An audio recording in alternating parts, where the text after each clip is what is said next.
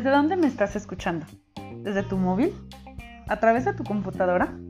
¿Desde alguna aplicación? Bueno, ¿qué importa desde dónde lo estés haciendo? Lo importante es que tienes acceso a las nuevas tecnologías y que además estás haciendo uso de ellas.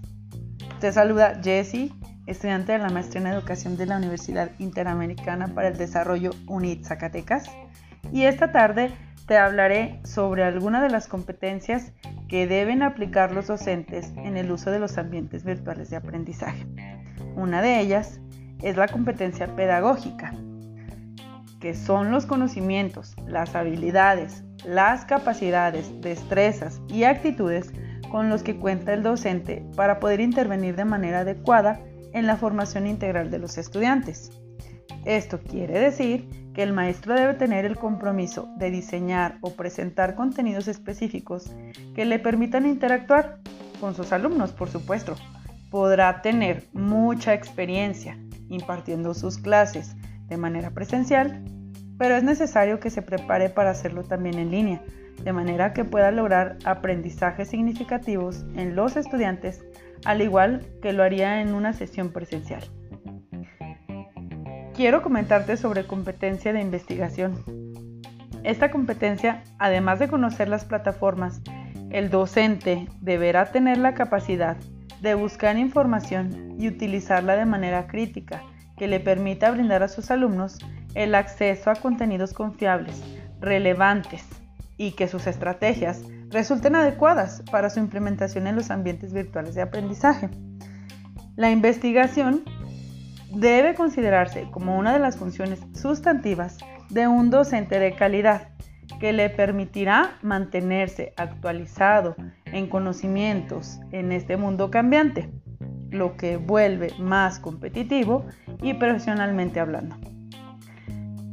Y por último, competencia evaluativa.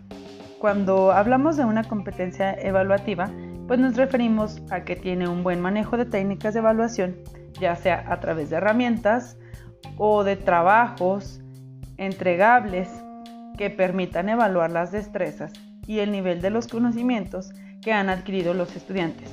Además, que favorezca que el propio estudiante pueda darse cuenta de cómo ha sido su avance a lo largo del curso.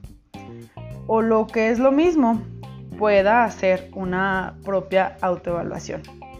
Recuerda que una evaluación no se realiza únicamente al finalizar el curso, sino que también al momento de iniciarlo y a lo largo del curso. Esto con la finalidad de poder detectar las áreas de oportunidad. Por ello, es importante que el docente defina cuáles serán los criterios de evaluación, ser muy claro con los estudiantes y utilizar rúbricas y ponderaciones con base en los contenidos y habilidades que desea evaluar. Espero que esta información te sea útil. ¿Tú eres alumno o eres maestro? ¿Qué opinas sobre la actitud y las características que debe de tener un docente al momento de implementar las tecnologías en sus clases? Espero que te haya interesado esta pequeña introducción sobre las competencias y que coincidas conmigo que las competencias son esenciales para un buen desarrollo de actividades de la docencia, además para conseguir objetivos establecidos de sus materias.